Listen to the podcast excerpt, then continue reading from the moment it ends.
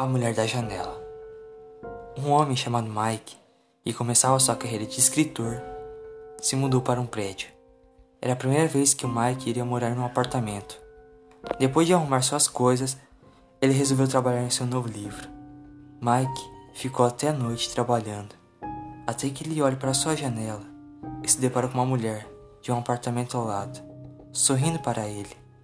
Mike dá um sorrisinho safado dele, uma cara de o que será que ela quer?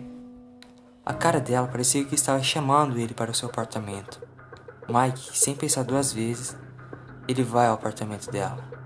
Chegando lá, ele bate na porta e ninguém o atende.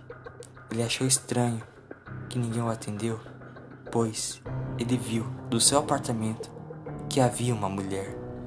Mike percebeu que a porta estava destrancada, então ele o abriu.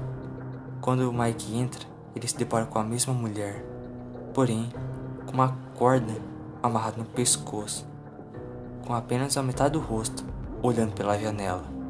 Um detalhe: a mulher que estava olhando e sorrindo para Mike já estava morta.